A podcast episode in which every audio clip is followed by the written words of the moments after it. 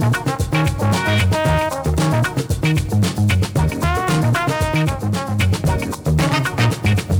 Ja, hallo, ihr hört einen neuen Podcast und zwar den von mir, dem Bobs. In diesem Podcast wird es darum gehen, Geschichten zu hören von interessanten Menschen, von besonderen Persönlichkeiten und exzentrischen Charakteren und wir wollen uns einfach damit beschäftigen, was diese Menschen erlebt haben und erleben heute die erste Ausgabe. Ich hoffe, sie gefällt euch und ich wünsche mir, dass ihr euch einfach bei mir zurückmeldet mit dem, was euch gefällt und was euch nicht gefällt. Kein Blatt vor dem Mund, einfach sagen, was ihr hören wollt. Ich wünsche euch jetzt erstmal viel Spaß mit der ersten Folge.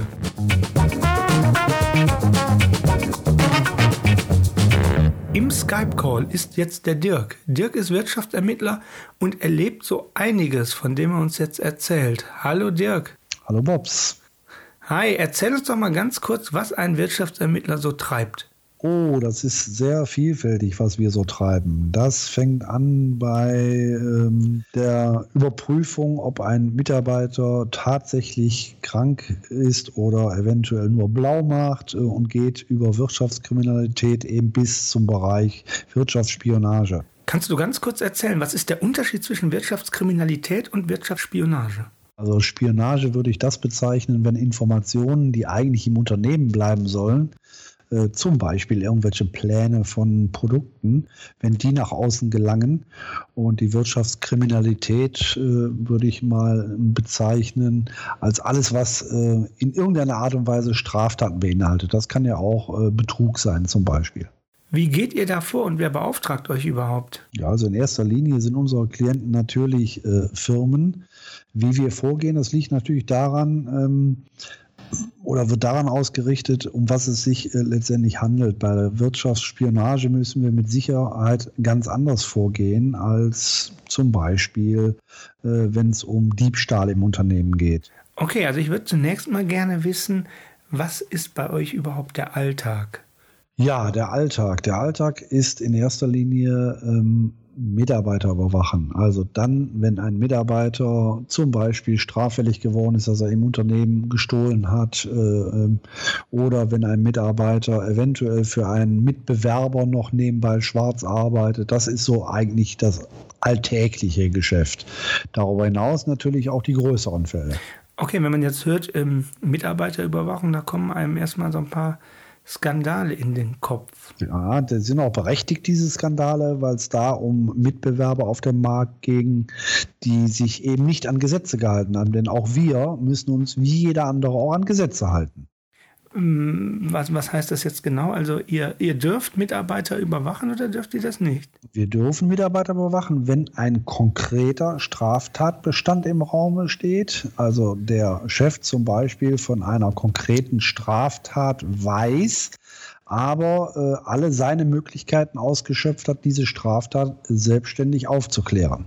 Kannst du da ein Beispiel nennen?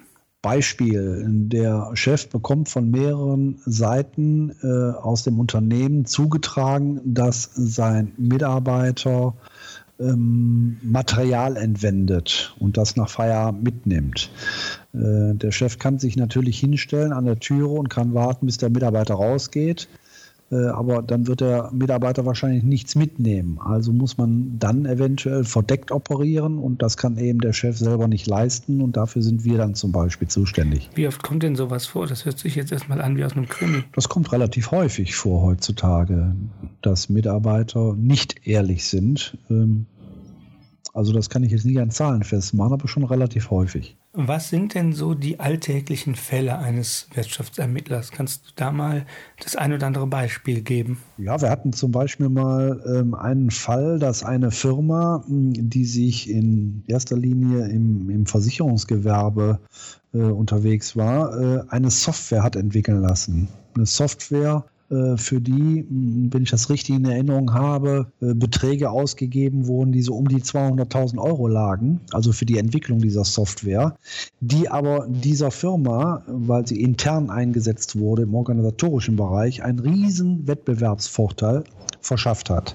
Äh, ja, leider hat das wohl auch der Programmierer, der die Software programmiert hat erkannt und hat eben versucht, diese Software äh, an Mitbewerber äh, unseres Klienten zu verkaufen, äh, was ihr letztendlich auch gelungen ist. Und daraufhin wurden wir von unserem Klienten eben beauftragt, herauszufinden, a, an wen, an welche Firma ähm, dieser Programmierer die Software veräußert hat und das Ganze auch äh, ja, gerichtsverwertbar, gerichtsfest zu ermitteln, so dass wir dann im Nachhinein äh, auch eventuelle Staatsanwaltschaften einschalten konnten, beziehungsweise Behörden, Polizei etc. pp. Wart ihr da erfolgreich in dem Fall? Wir waren sehr erfolgreich gewesen. Wir haben also wirklich da wochenlang Observationen durchgeführt in verschiedensten Städten und haben riesen Rechercheaufwand betrieben, äh, bis uns das dann hinterher tatsächlich gelang herauszufinden, a, wer die Software besaß, äh, sprich äh, an welcher Adresse, auf welchem Server die Software auch tatsächlich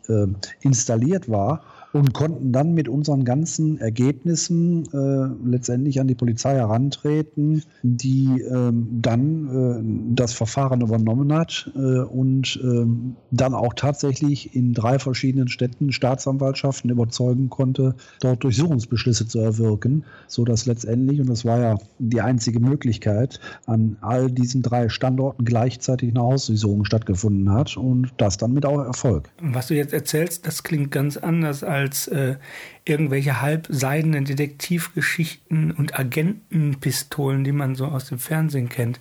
Inwieweit hat denn eure Arbeit ähm, oder die Realität eurer Arbeit mit dem zu tun, was man im Fernsehen sieht? Eigentlich recht wenig bis gar nichts. Im Gegenteil, das, was im Fernsehen häufig zu sehen ist, äh, die unterschiedlichsten Detektivserien, äh, die bringen eher unsere, ich sag mal, Kunden dazu, zu glauben, es wäre genau so und wir werden dann auch teilweise angesprochen von diesen äh, Kunden, die dann zum Beispiel sagen, ja, wir können doch da einfach eine Videokamera hinhängen, äh, was man natürlich nicht überall darf oder wir können doch einfach ein, ein, Telefonat abhören. Ich möchte doch gerne wissen, ob derjenige denn das und das macht. Das dürfen wir natürlich auch nicht. Das ist hochgradig strafbar und das wollen wir auch niemals machen.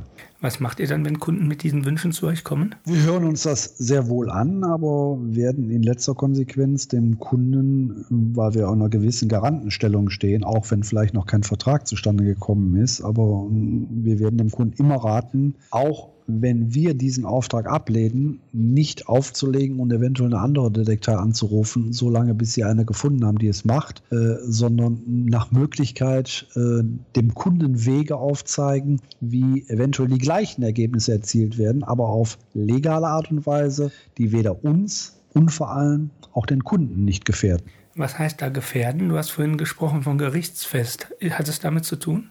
Unter anderem aber, wenn ich jetzt zum Beispiel auf den Wunsch eingehen würde, dass ein Kunde äh, von uns haben möchte, dass wir, ich sage jetzt mal als Beispiel, ein Telefonat aufzeichnen, äh, was ja eben nicht erlaubt ist, dann würden wir uns selbstverständlich strafbar machen. Äh, aber der Kunde, der dann eventuell den Auftrag vergeben hat, würde sich ja auch unter Umständen strafbar machen. Äh, auch würden diese Beweise nicht zugelassen werden. Das heißt, äh, für den Kunden würden wir, wenn wir darauf eingehen, ihm eigentlich einen Bärendienst Dienst erweisen. Hat das, ähm, was ihr tut, immer mit der Aufdeckung von Straftaten zu tun? Äh, nicht immer. Es gibt natürlich auch ähm, den Wunsch im privaten Bereich, ähm, zum Beispiel klassisch, wenn man über Detekteien spricht, äh, wird ja als erstes in den Raum geworfen, ach, sie werden dann der untreuen Ehefrau hinterherfahren. Das gibt es selbstverständlich auch, aber das ist heutzutage im prozentualen Bereich, würde ich mal sagen, unter 10 Prozent der Einsätze. Das meiste, was, was ist das meiste? Kannst du das sagen? Weißt du das? Das meiste ist tatsächlich die Beauftragung von Firmen, äh, dass Mitarbeiterverfehlungen, ich nenne es mal so, aufgedeckt werden sollen. Und die sind sehr unterschiedlich. Das ist, wie gesagt, das ist der Betrug, da ist der Diebstahl, da ist selbstverständlich auch mal eventuell die Schwarzarbeit bei, dass also beim Konkurrenzunternehmen gearbeitet wird, aber immer mehr auch die sogenannte Wirtschaftsspionage, da wo also Informationen aus dem Unternehmen herausfließen. Wie groß ist das Problem mit der Wirtschaftsspionage? Ich denke mir, dass das also ein Riesenproblem ist. Ähm, aber das größte Problem für die meisten Firmen wird sein, dass die meisten dieser Fälle ja überhaupt nicht ans Tageslicht kommen. Oder wenn, dass es dann oftmals für kleine und Mittelständler zu spät ist. Das heißt, viele Chefs werden es ja gar nicht mitbekommen, dass Informationen abfließen, zumindest nicht sofort. Wie bekommt man das mit als, als Chef oder woher wissen die Auftraggeber, wenn sie zu euch kommen, dass sie ein Problem haben? Ja, dann ist es meistens schon, äh, schon fast zu spät, wenn sie es merken, jedenfalls in vielen Fällen, dann sind die Informationen schon draußen. Ähm, ja, wo, woran bekommen die Firmen das mit? Das ist auch unterschiedlich. Es kann sein, dass vielleicht ein, ein Lieferant oder ein Mitbewerber äh, vielleicht äh, Informationen angeboten wurden und er ein fairer Mitbewerber ist, äh, der dann vielleicht den Unternehmer kennt und sagt, hör mal, hier, du hast einen Mitarbeiter bei dir im Haus, der hat mir angeboten, der könnte mir die und die Informationen Informationen besorgen. Aber das ist natürlich am seltensten oder in seltensten Fällen so.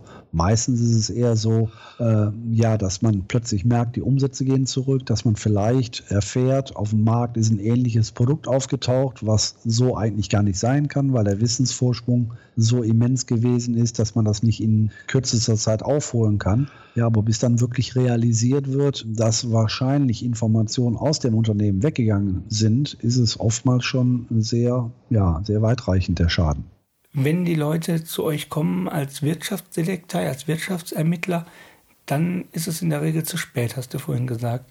Ähm, was sind denn da so so die Standardfälle. Kannst du mal zwei, drei noch beschreiben? Also ich denke mir mal in erster Linie als Standardfall kann man mal sagen Informationsabfluss allgemein, ohne das jetzt zu präzisieren, ob das nun äh, Lieferantenlisten sind oder äh, Preislisten oder Einkauflisten oder, oder Beschreibungen, wo wie Einkäufe getätigt werden. Also so etwas fließt natürlich sehr schnell auch ab, weil heutzutage ist es ja kein Problem für jeden Mitarbeiter, der einigermaßen äh, im Computer fit ist, sich solche Sachen zum Beispiel auf einem kleinen Stick mitzunehmen. Das ist eben der Nachteil. Früher hätten sie riesen Akten rausschleppen müssen. Heute ist es wenige Mausklicks, vielleicht sogar per E-Mail. So, dann hat euch jetzt jemand gerufen und ähm, möchte, dass ihr so einen Industriespion oder einen Dieb in der Firma fasst.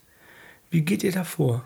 Wir hatten mal einen Fall gehabt in einer Firma, da äh, kam regelmäßig Geld aus einer Kasse in der Betriebskantine weg. Äh, dieses Geld oder ja, das Geld der Kasse nach dem Kassensturz wurde in einem Büroraum, in einem Metallschrank eingeschlossen, allerdings nicht richtig verschlossen, weil man sich eigentlich ziemlich sicher war, äh, dass da keiner dran geht. Es kam regelmäßig Geld weg, man wusste nicht wie, man wusste nur, wo es wegkam. Also haben wir dort an der Stelle eine Videokamera installiert und zwar über diesem Schrank, um eben nicht die Mitarbeiter zu überwachen, sondern wirklich nur den Schrank zu überwachen. Und wir stellten nach der Auswertung nach einer Woche fest, dass regelmäßig äh, eine Reinigungsfrau, die abends durch die Kantine ging, die Kantine gereinigt hat, auch die Büroräume reinigte, wohl wusste, wo der Schlüssel von diesem Stahlschrank gelegen hat, nämlich in der Schublade eines Abteilungsleiters in diesem Büro. Und den hat sie sich rausgenommen, hat den Schrank aufgeschlossen, hat dann Geld entwendet,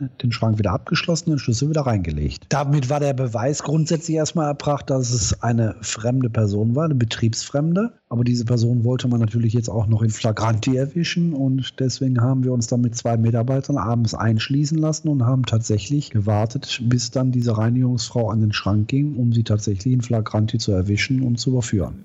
Habt ihr da gesessen? Habt ihr euch versteckt? Genau, wir haben uns versteckt. Wir haben uns in äh, zwei dieser Räume, die in Frage kamen, wo sie eben durch musste, haben wir uns hinter der Türe versteckt und haben wirklich gewartet, äh, bis die Dame reinkam, an den Stahlschrank dran ging, den aufmachte und Geld in ihre Kitteltasche geschüttet hatte. Das war überwiegend Hartgeld gewesen. Das waren jedes Mal so, wenn die kamen, 20, 30 Euro weg. Hört sich erstmal nicht viel an. Nur wenn sie fünfmal eine Woche macht, dann sind das schon 150 Euro und im Monat sind es 600 Euro und dann macht es natürlich sich bemerkbar. Ja, und dann habt ihr sie quasi erschreckt angesprochen. Genau, wir haben sie dann angesprochen und äh, haben sie dann auch äh, in einem weiteren Gespräch äh, mit dem Video, mit der Videoaufzeichnung konfrontiert, dass sie das ja wohl schon öfters gemacht hätte. Und äh, ja, aber die Dame war so abgebrüht, die hat sich selber auf dem Video gesehen und hat abgestritten, dass sie es wäre. Ja, und wie geht es weiter?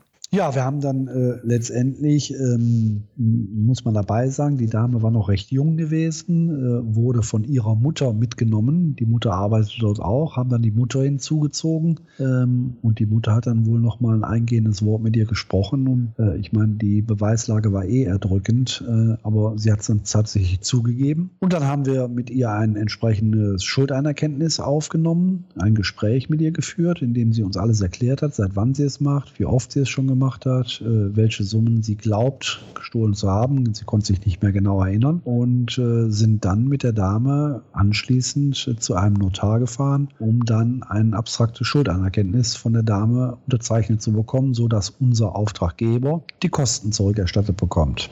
Das muss man beim Notar machen, denn nur dann ist es wirklich eine Sache, die nicht angreifbar ist. Der Notar muss dann auch äh, in dem Falle die Dame darüber aufklären, dass sie nichts zugeben muss, dass sie auch äh, wirklich nur unterschreiben soll, dass sie diese Summe X schuldet, wenn sie die schuldet und wenn sie sie aber unterschreibt, diese Schuldanerkenntnis, dann ist das auch eine Sache, die kann sofort vollstreckt werden. Also der Kunde bekommt quasi einen Titel, der sofort vollstreckbar ist. Das ist ein Riesenvorteil. Er braucht nicht mehr, wenn die Dame nicht bezahlt hätte, äh, vor Gericht zu gehen, sondern er kann im Prinzip direkt vollstrecken lassen durch einen Gerichtsvollzieher zur Not. Aber der Vorteil für die Dame war eben gewesen, in dem Moment, wo sie das Schuldanerkenntnis unterzeichnet hat, hat der Auftraggeber dann auf die Strafanzeige Anlage verzichtet. Das heißt, im Prinzip war es jetzt eine Win-Win-Situation. Wenn ihr jemanden überführt habt, streiten die häufig ab? Ja, im ersten Moment ja, ist wahrscheinlich so ein bisschen Reflex, aber man kann es auch nicht pauschal sagen. Es gibt auch Leute, wo wir am Anfang gedacht haben, das sind jetzt ganz harte, die werden das bestimmt erstmal abstreiten und die haben es sofort zugegeben. Ist das so, wie man das dann so im auch aus dem Film kennt, dass die Leute froh sind, wenn man sie erwischt? Ja, ich denke mir, das sind seltensten Fällen so. Also jedenfalls bei denen, die ich erlebt habe. Ich interessiere mich auch wirklich dafür, warum die Leute so etwas machen. Also es ist nicht so, als wenn ich die Leute dann äh, in dem Gespräch im Prinzip nur überführen will, sondern ich frage dann auch, warum haben sie es gemacht? Warum sind sie zum Beispiel nicht zu ihrem Chef gegangen, wenn sie doch ein Geldproblem hatten? Weil oftmals sind es ja auch kleine Unternehmen. Der hätte ihnen doch wahrscheinlich geholfen, eine Lösung angeboten. Haben sie kein Vertrauen zum Chef und so weiter. Und dann erfährt man natürlich auch eine Menge Dinge, wo man dann schon mal geneigt ist zu sagen, naja, ich kann so ein bisschen die Motivation verstehen, wenngleich ich auch die Straftat als solches verurteile. Wie gehen denn die Leute dann nach Hause? Ich meine, die haben doch dann erstmal wahrscheinlich, wenn sie in einem Unternehmen arbeiten, ihren Job verloren, haben Schulden und sind nicht vorbestraft. Wir versuchen schon dem Auftraggeber klarzumachen, äh, wir wollen die Sache aufklären, du möchtest deinen Schaden ersetzt haben und wenn derjenige bereit dazu ist, versuch doch mit ihm den Deal zu machen, du zahlst mir den Schaden zurück und ich zeige dich dann nicht an. Um welche Summen geht es denn da? Sehr unterschiedlich. Also es geht wirklich von, von äh, Summen, die dann vielleicht bei 20, 30 Euro liegen, die gestohlen wurden die dann tatsächlich auch bewiesen werden konnten in dem einen Fall. Ähm, aber das geht aber ohne weiteres auch. Wir hatten einen Fall gehabt, wo es um Gitterboxen ging im Speditionsbereich. Da war eine Schadenshöhe festgelegt worden von 80.000 Euro. Also ist sehr, sehr unterschiedlich. Warum machen die Leute das? Einfach nur aus Geldmangel? Oftmals leben über die eigenen Verhältnisse. Also bei der jungen Dame zum Beispiel, wo ich eben von erzählt habe, als ich mit ihr darüber gesprochen habe, warum sie das gemacht hat, da kam dann zum Beispiel klassisch, die heutzutage bei vielen jungen Leuten ist. Handyverträge. Damals war es noch nicht so mit Flatrates gewesen, äh, dass man alle Gespräche hm, über einen Preis führen konnte, sondern man musste wirklich dann auch vielleicht ein bisschen sparsam mit den Gesprächen umgehen. Also es waren überwiegend erstmal Handyrechnungen, die sie nicht bezahlen konnte. Dazu kam ein Mithalten wollen bei äh, Freundinnen mit äh, Kosmetikartikel. Also eigentlich alles völlig banale Sachen, die aber diese junge Frau dazu getrieben haben, ja, äh, in fremde Kassen zu greifen, um da eben mithalten zu können. Ist denn denen das dann auch irgendwann mal unangenehm, wenn sie überführt sind? Äh, weinen die vielleicht die Leute? Also ich würde mal sagen, das ist absolut unterschiedlich. Ich habe schon Leute vor mir sitzen gehabt, die haben wirklich bitterlichst geweint, weil ihnen da erst wirklich bewusst wurde, was sie gemacht haben, vermute ich jedenfalls, anhand dessen, wie sie sich ausgedrückt haben. Ich habe vor mir sitzen gehabt einen älteren Mann, der war knapp über die 60, der hat aber seinen Chef, das war eine Tankstelle gewesen, um mehrere tausend Euro pro Jahr und das mittlerweile, so wie er zugegeben hatte, über fast zehn Jahre betrogen. Hatte aber nie so ein richtiges Unrechtsbewusstsein. Er hatte sich fast jeden Abend aus einem Automaten, der für so Motordampfstrahler gewesen ist, in der Waschstraße, immer Handvoll Münzen rausgenommen. Der wusste gar nicht, wie viel. Es waren, sagte, mal 50 Euro, mal 20, mal 80 Euro. Aber er hat immer gedacht, naja gut, der Chef verdient so viel Geld, kein Problem. Und als es dann auffiel und ihm das alles bewusst wurde und er letztendlich unmittelbar eigentlich vor seiner Rente gekündigt wurde, da fiel ihm wahrscheinlich wirklich erst ein, was er da gemacht hat. Und dazu kam, das hatte mich dann sehr betroffen gemacht, dass dieser Mann auch auch noch mit über 60 vor mir gesessen hat, geweint hat und hat gesagt, was mache ich denn jetzt? Wie erzähle ich das meinen Kindern? Ich habe doch gerade ein Haus für die Kinder gekauft und muss noch Schulden bezahlen. Das hat mich dann schon sehr betroffen gemacht, aber ich kann mich ja davon nicht leiten lassen, der Mann hat jetzt Schulden, sondern ich musste dann einfach damit versuchen, professionell umzugehen. Ich habe ihm selbstverständlich versucht zu beruhigen im Rahmen dessen, was ich eben leisten kann. Aber das ist natürlich auch kein Ersatz für vielleicht irgendeinen Seelentröster, der ihm dann helfen kann. Äh, da muss er dann wahrscheinlich jetzt auch alleine mit klarkommen. Das kann ich mir auch nicht annehmen. Wenn ich mir das annehmen würde, würde ich den Job nicht mehr machen können. Hast du dir nicht mal überlegt, hier den lassen wir jetzt mal lieber laufen? Nein, eigentlich nie, weil dann würde ich mich ja unter Umständen sogar strafbar machen. Also wenn mich ein, eine, eine Firma beauftragt und ich würde Beweis unterschlagen und würde sagen, ich habe nichts gesehen, äh, dann würde ja mit dem, was ich dann hinterher in Rechnung stelle, einhergehen, dass es vielleicht sogar ein Betrug ist. Ne? Gibt es brenzliche Situationen? Es gab zum Beispiel für mich mal persönlich äh, eine brenzlige Situation. Da ging es um Palettendiebstahl. Das heißt also, in Speditionen wurde und wird auch heute wahrscheinlich noch äh, sehr gerne von Fahrern Europaletten, wo Kartons drauf gestapelt werden, die im LKW gefahren werden, die genormt sind, als auch Gitterboxen. Das sind also solche Boxen, genormte 80 auf 1,20, wo halt auch Material drin ist. Die werden häufig, äh, wenn keine gute Buchführung dahinter steht, von diesen Mitarbeitern an dubiose Palettenhändler, die mit gebrauchten Paletten handeln, verkauft. Äh, das hört sich erstmal nicht viel an. So eine Europalette, die bringt wahrscheinlich dem Fahrer irgendwo so zwischen 5 und 10 Euro ein. Da könnte man sagen, ist ja nicht unbedingt so viel. Nur da macht sie Menge. Und wenn man im Speditionsgewerbe sich einigermaßen gut auskennt, man hat eine mittel, mittelgroße Spedition, dann können schon mal ganz schnell durch die unterschiedlichsten Fehler im Unternehmen, also Diebstahl und auch andere Fehler, im Jahr mal schnell,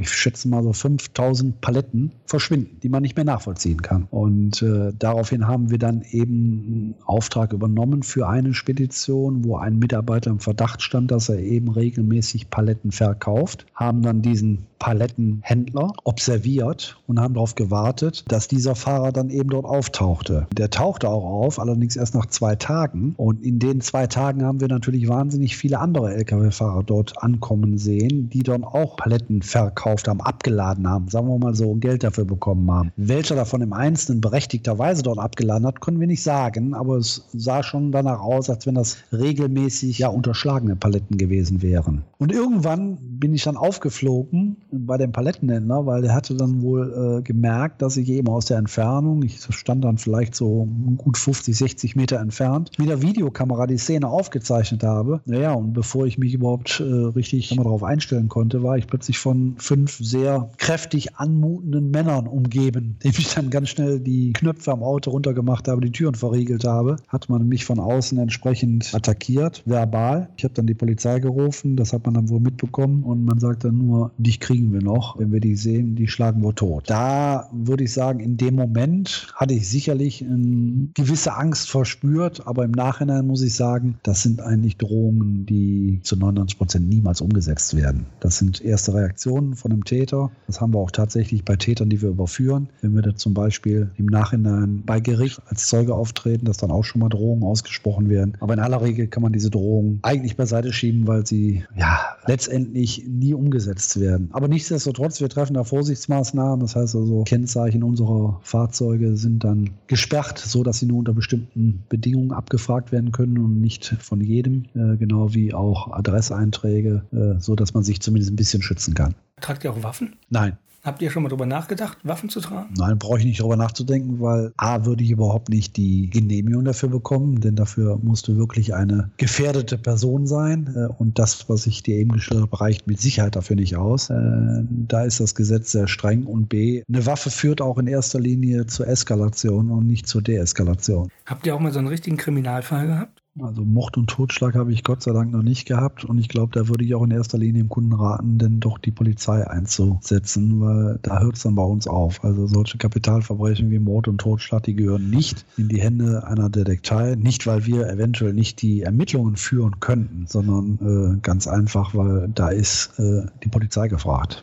Und da vertraue ich auch in den Rechtsstaat, dass da die Polizei entsprechend aufklärt. Da sollte man nicht unbedingt die Detektei nehmen. Warum ist das denn in den anderen Fällen nicht so? Warum geht denn so ein, so ein Unternehmer, bei dem gestohlen wird, nicht einfach zur Polizei?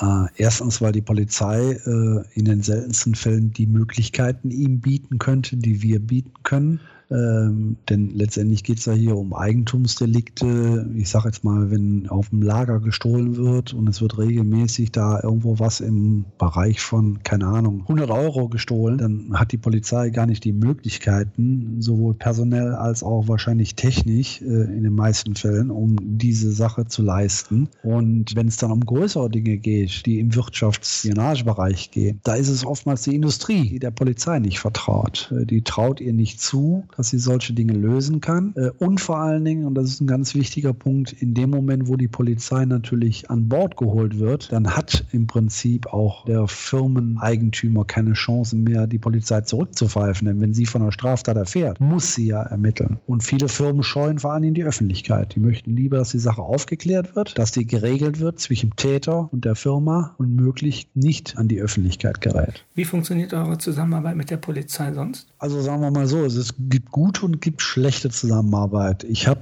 bis jetzt da, wo ich die Polizei hinzugezogen habe, eigentlich recht gute Erfahrungen gemacht. Äh, es liegt aber wahrscheinlich auch daran, wie man der Polizei gegenüber auftritt. Äh, wenn man natürlich eine einigermaßen Kompetenz gegenüber der Polizei mit dem, was man tut, dass man auch weiß, was man da tut, äh, auftritt, wird man wahrscheinlich von den meisten Polizisten auch ganz anders wahrgenommen, als wenn man dort auftritt, wie irgendein, ich sage jetzt mal, ohne einen Beruf Berufszweig zu kritisieren, irgendwie ein billiger Türsteher da auftaucht und meint, man wäre der Größte und hat von Tuten und Blasen keine Ahnung, dann wird wahrscheinlich der Polizist sie nicht ernst nehmen. Also der Fall zum Beispiel mit der Software, den ich dir eben geschildert habe, in dem Fall haben wir durch die Polizei erfahren, dass man sehr froh war, dass wir die Ermittlungen führen, weil man selber die Ressourcen gar nicht dafür gehabt hätte, um an so vielen Stellen diese Ermittlungen durchzuführen und auch vor allen Dingen nicht mit den Möglichkeiten, die wir im privaten Bereich haben. Das sind nun mal teilweise mehr Möglichkeiten, als die Polizei hat. Geht es denn da auch um grenzüberschreitende Kriminalität? Sicherlich unter Umständen auch. Wir ermitteln ja teilweise auch im Ausland. Wir haben schon Ermittlungen durchgeführt bis nach Japan. Ob das nun immer Kriminalität ist, bleibt dahingestellt. Grundsätzlich äh, führen wir auch Ermittlungen durch weltweit. Wie viele Leute sind denn in so einer in so einem Ermittlerteam? Es kommt darauf an, was der Auftrag letztendlich an Manpower verlangt. Es kann ohne weiteres sein, dass Ermittlungen mit acht Leuten oder zehn Leuten gemacht werden, wenn mehrere Leute observiert werden müssen. Es kann aber auch sein, dass sie letztendlich nur ein oder zwei Leute benötigen, um Recherchen und Ermittlungen durchzuführen. Observationen werden bei uns grundsätzlich immer mit zwei Fahrzeugen und zwei Ermittlern gemacht, weil es sonst fast schier unmöglich ist, eine Person über längere Zeitraum zu verfolgen. Wo lernt man sowas? Ich weiß nicht, wo andere es gelernt haben. Ich habe es gelernt äh, in meiner Zeit äh, bei den Feldjägern, bei der Bundeswehr. Dort habe ich so etwas gelernt, wie man observiert, wie man äh, recherchiert. Und äh, viele Dinge, denke ich mir, sind ja allgemeine Lebenserfahrung. Also der Detektiv kann sich ausbilden lassen. Es gibt da eine Stelle, die heißt ZAD. Dort kann man sich als Detektiv über, ich glaube, zwei Jahre ausbilden lassen. Mir ist oftmals derjenige, der Quereinsteiger ist, aber ein, ein vielfältiges Berufsleben gehabt hat, lieber als Ermittler, als vielleicht der ganz junge, strebsame, weil natürlich in den Fällen auch viel Lebenserfahrung eine Rolle spielt, viele vielleicht Berufe, die man ausgeübt hat, nützlich sein können, wenn man zum Beispiel mit Zielpersonen sich unterhält, wenn man vielleicht auch Zielpersonen äh, irgendwo unter einer Legende treffen möchte. Wir haben zum Beispiel mal einen Fall gehabt, der spielte in Österreich und Deutschland. Da ging es darum, dass ein Geschäftsmann aus Deutschland von einem österreichischen Geschäftsmann betrogen wurde um äh, relativ hohe Summen. Er hatte aber A, nicht die hundertprozentigen Beweise dafür, die er im Gericht vorlegen konnte. Und es war natürlich das Problem Deutschland-Österreich. Also Ermittlungen in zwei Ländern sind natürlich extrem schwer. Und er wollte nun, dass diese Person, er hatte wohl einen Titel über eine gewisse Summe, eine Teilsumme, er wollte, dass diese Person nach Deutschland kommt, damit eben in Deutschland ein Gerichtsvollzieher entsprechend zum Beispiel Taschenpfändung machen könnte. Und dann haben wir diese Person in Österreich kontaktiert, haben in Österreich ihm Geschäfte vorgeschlagen, um ihn erstmal, wie wir so schön sagen, anzufüttern. Und äh, nachdem die Person dann sehr interessiert war, er meinte, das gute Geschäft mit uns machen zu können, haben wir ihn nach Deutschland eingeladen, haben in einem großen, renommierten Hotel einen entsprechenden Besprechungsraum reserviert für uns. Also wir haben das Ganze so aufgebaut, wie es normalerweise dem Geschäft, was wir abschließen wollten mit ihm angeblich, auch er erwartet hätte. Und hatten ihn damals auch schon gebeten, eine entsprechende Summe mitzubringen, um eben eine Anzahlung leisten zu können. Ja, und da die Person dann wohl das große Geschäft gewittert hat, kam sie auch nach Deutschland, hatte auch eine entsprechende Summe dabei. Das waren damals im mittleren fünfstelligen Bereich. Und naja, als die Person dann bei uns gewesen ist im Hotel, ging dann die Türe auf und da stand auf einmal der Gerichtsvollzieher da. Und der hat das Geld dann sofort mitgenommen? Der hat das Geld dann sofort mitgenommen, ganz genau. Wie war die Reaktion?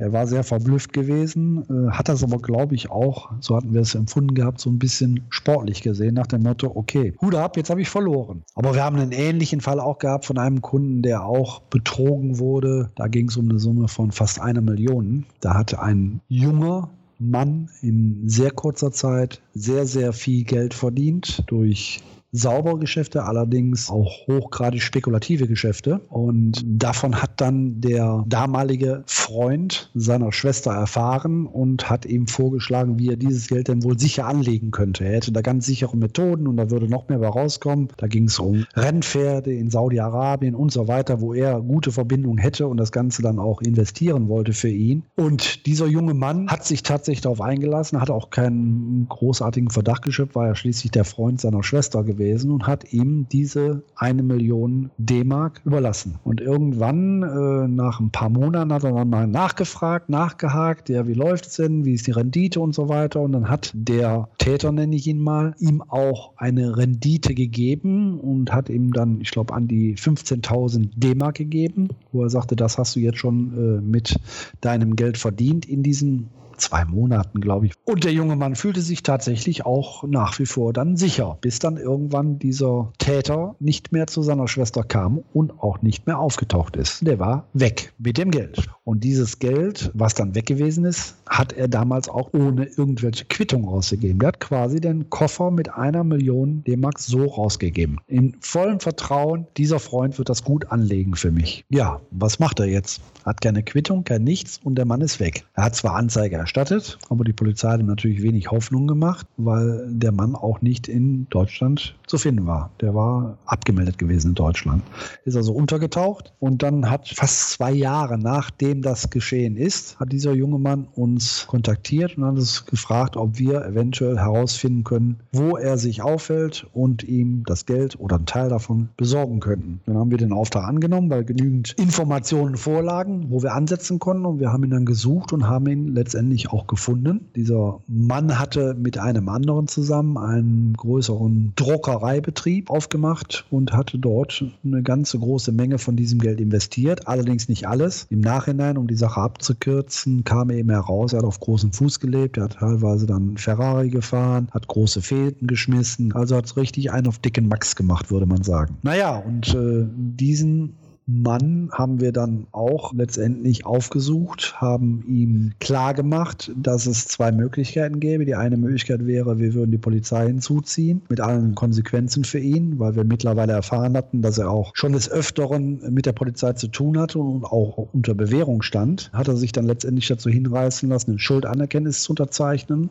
Und nachdem wir das unterschrieben bekommen haben von ihm, haben wir im Prinzip dann äh, alle Dinge, die in der Druckerei verwertbar waren, mit dem LKW beschlagnahmt und haben die für den jungen Mann veräußert. Teilweise hat er auch selber veräußert. Ist das denn für euch befriedigend, wenn ihr endlich dann so jemanden am Schlafittchen habt? Ja, auf jeden Fall, klar. Das ist logisch. Gerade Menschen, die untergetaucht sind, Täter, wenn man die dann aufspüren kann, die mit ihren Taten konfrontieren kann, klar, das ist auch eine Befriedigung. Und gibt es irgendeinen Täter, mit dem du überhaupt kein Mitleid hattest? Ich habe gerade aktuell so einen Fall abgeschlossen. Da ist eine besorgte Mutter mit 70 Jahren zugekommen und hat davon gesprochen, dass sie bis vor gut drei Monaten regelmäßig Kontakt zu ihrem Sohn hatte. Und er hat von heute auf morgen den Kontakt zu ihr abgebrochen. Und wenn er Kontakt zu ihr hatte, in einer Art und Weise, die die Mutter nicht nachvollziehen konnte. Das heißt, dass er die Mutter teilweise beschimpft hat, weil die Mutter ihm nicht Geld geben wollte, was er angeblich wirklich, da er in Not geraten ist, dringend benötigt. Zu dem Zeitpunkt wussten wir nicht viel mehr als das, was die Mutter uns erzählt hat, nämlich genau diese Sachen. Aber irgendwie die ganzen Geschichten, die sie erzählt hatte, deuteten für mich darauf hin, hier will einer seine Mutter nur moralisch unter Druck setzen, um letztendlich seinen Lebensunterhalt damit zu finanzieren. Man muss dabei sagen, die, die Mutter hatte aus einer Ehe eine größere Summe geerbt, nachdem ihr Mann verstorben ist. Und auf dieses Vermögen hat es wohl der Sohn abgesehen gehabt. Im Laufe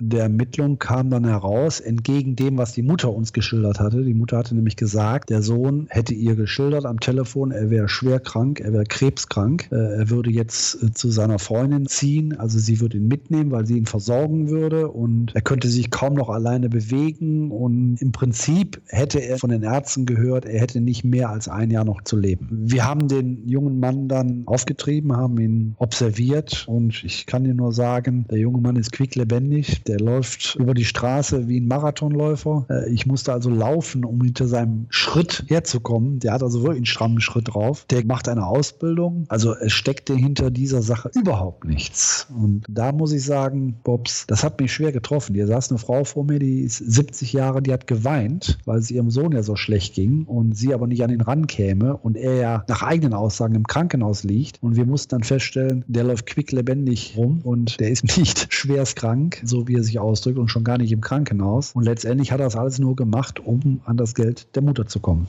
Da wollte sie im Prinzip an die Mutterinstinkte, sage ich mal, appellieren, du musst mir doch helfen, ich bin doch in Not. Und das erschüttert schon. Also das hört sich ja schon so an, als würdet ihr im Endeffekt den Leuten schon ganz gut helfen, oder? Ja, und du wirst es nicht glauben, aber selbst Mitarbeiter, die wir überführt haben, haben sich mehrfach schon bei mir, wenn wir ein Gespräch geführt haben mit den Mitarbeitern, wo die auch ein Schuldanerkenntnis unterzeichnet haben und zum Notar mit uns gefahren sind, im Nachhinein bei mir, und zwar sehr häufig, bedankt für die faire Art und Weise, wie wir sie behandelt haben. Also das ist wirklich sehr, sehr interessant, Dirk. Ich höre dir die ganze Zeit schon ganz gespannt zu. Man merkt vielleicht, dass ich viel, viel weniger Fragen gestellt habe, als ich eigentlich wollte. Ich war sehr ruhig und ähm, ich fand es wirklich sehr spannend. Vielen Dank für die offenen Worte. Ich möchte euch aber jetzt im ersten Podcast alle nicht zu sehr strapazieren. Hoffe, dass euch das gefallen hat, dass ihr es genauso spannend fandet wie ich. Und ja, gebt mir einfach eine Rückmeldung, was euch gefallen hat, was euch vielleicht nicht gefallen hat. Ich werde es dann beim nächsten Mal besser machen und ähm, freue mich auf den nächsten Podcast. Der ist schon in der Pipeline. Jetzt erstmal, Dirk, dir herzlichen Dank und ich wünsche dir noch einen schönen Tag und weiterhin viel Erfolg. Ja, ich bedanke mich auch bei dir, Bobs, äh, auch für die äh, umfangreichen Fragen und vielleicht konnte ich das eine oder andere, was so über Detektive rumgeistert, auch mal aufklären. Ich denke, das ist dir gelungen, auf jeden Fall. Vielen Dank. Also, bis denn. Ciao. Thank you.